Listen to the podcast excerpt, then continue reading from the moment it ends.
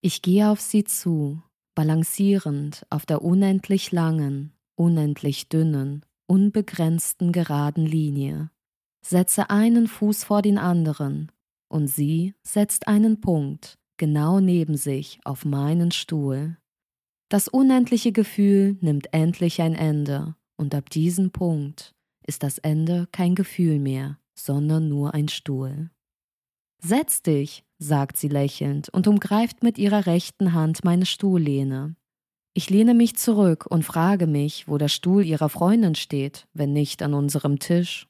Es gibt weit und breit keinen freien Stuhl mehr innerhalb unseres Radius, der sich von Neles Punkt bis hin zu meiner Linie erstreckt. Sitze vielleicht ich auf dem Stuhl, den Nele eigentlich für ihre Freundin freigehalten hat? frage ich mich und merke plötzlich, wie sich ein ungutes Gefühl in meinem Inneren ausbreitet und hinauf in meinen Kopf steigt, nachdem ich den Gedanken zu Ende geformt habe. Die steigende Scham lässt meine Ohrläppchen rot erleuchten, mein Herz pumpt das Blut schneller durch all meine Blutgefäße und meine Atmung verbrennt mir die Luftröhre. Mir wird heiß, sehr heiß. Ich steigere mich zu schnell in die Scham hinein. Ich kann es nicht aufhalten. Ich kann den ausgeführten Gedanken nicht mehr revidieren. Es geht nicht. Er hat mich im Hier und Jetzt gebrandmarkt. Eine biochemische Reaktion wurde in meinem Körper ausgelöst. Langsam aber sicher verätze ich innerlich an meiner eigenen produzierten Säure. Die Scham frisst sich durch mich hindurch. Ich bekomme Angst, dass Nele die Säure spüren könnte. Und doch verstecke ich meine Worte hinter meinen Gedanken, statt sie auszuspucken und sie zu fragen, ob ihre Freundin noch da ist. Möchtest du was trinken? Nein, stopp, blöde Frage. Was möchtest du trinken? fragt sie mich und steht langsam von ihrem Stuhl auf. Heute werde ich die Drinks für uns bestellen und macht sich auf den Weg zum Tresen. Ein intensiver Blick, ein kurzes Lächeln, eine bestimmende Aussage. Einen Wodka Soda, rufe ich ihr hinterher und beobachte, wie sie sich an den Tresen vordrängelt. Während die Menschen, die sie leicht an der Schulter berührt, ihr nach und nach den Raum lassen und ihre Köpfe zur Seite schieben, damit sie den Augenkontakt zur Barfrau herstellen kann, entdecke ich auf der rechten Seite des Tresens Neles Freundin, die Anstandsdame, auf einem Barhocker sitzend. Ich bin sowohl überrascht, dass sie da ist und nicht bei uns am Tisch sitzt, als auch dankbar, dass sie, obwohl sie noch da ist, einen Stuhl für sich auf der anderen Seite beanspruchen konnte.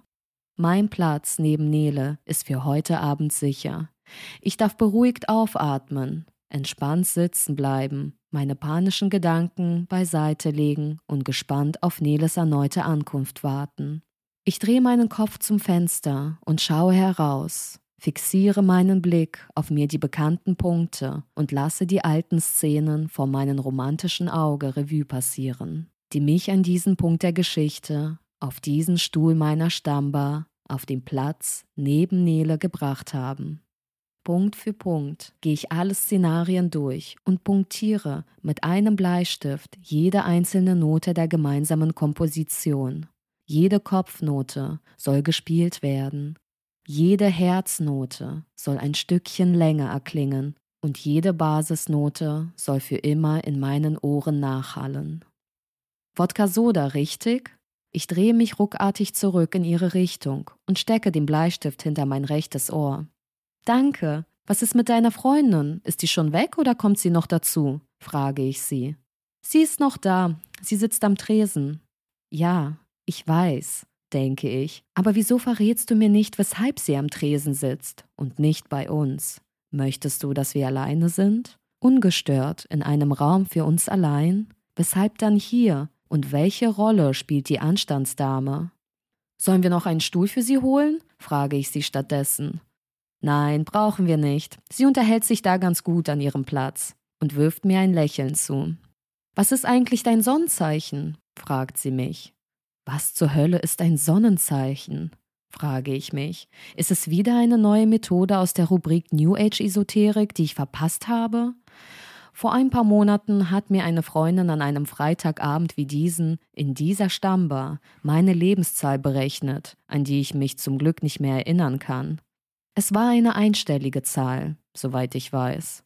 Nur eine Zahl, die meine Persönlichkeit, meine Vergangenheit und meine Zukunft bestimmt.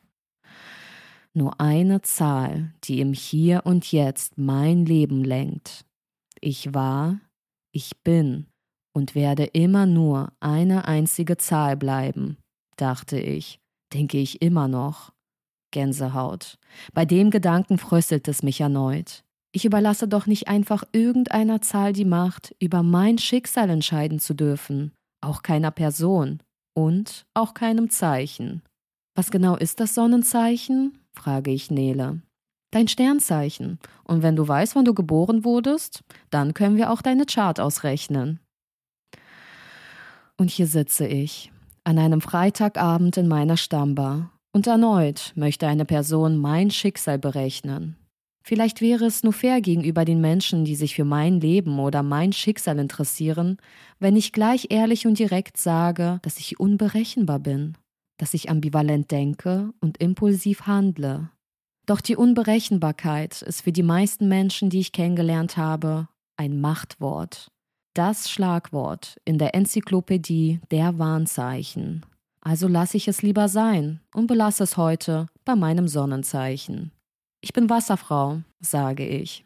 Du bist kreativ, rebellisch, unkonventionell, du weichst von der Norm ab und überschreitest gerne Grenzen. Doch du hast einen überdurchschnittlichen Sinn für Gerechtigkeit und kaschierst dein wahres Ich gerne mit Geheimnissen.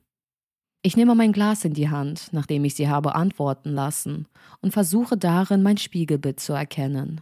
Meine Ohrläppchen glühen immer noch. Sie sind feuerrot, wie zwei kleine rote Flaggen, jeweils links und rechts an meinen Kopf getackert, stechen sie heraus.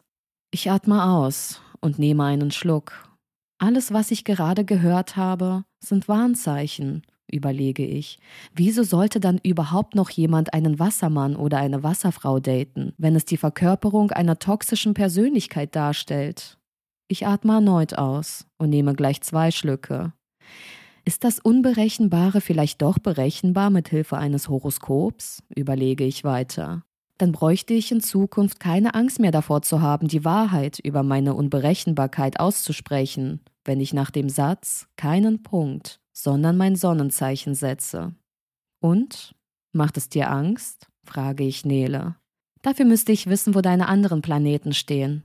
Aber selbst davor hätte ich keine Angst. Es würde dich nur noch interessanter machen. Mich oder mein Horoskop? frage ich sie. Weißt du, ich habe auf meinem Handy eine Datei, in der ich alle Personen, mit denen ich etwas hatte, samt ihres Sonnenzeichens notiert habe. Ich glaube, eine Wasserfrau hatte ich noch nicht, sagt sie und schaut mich dabei lächelnd an. Ich bin übrigens Zwilling.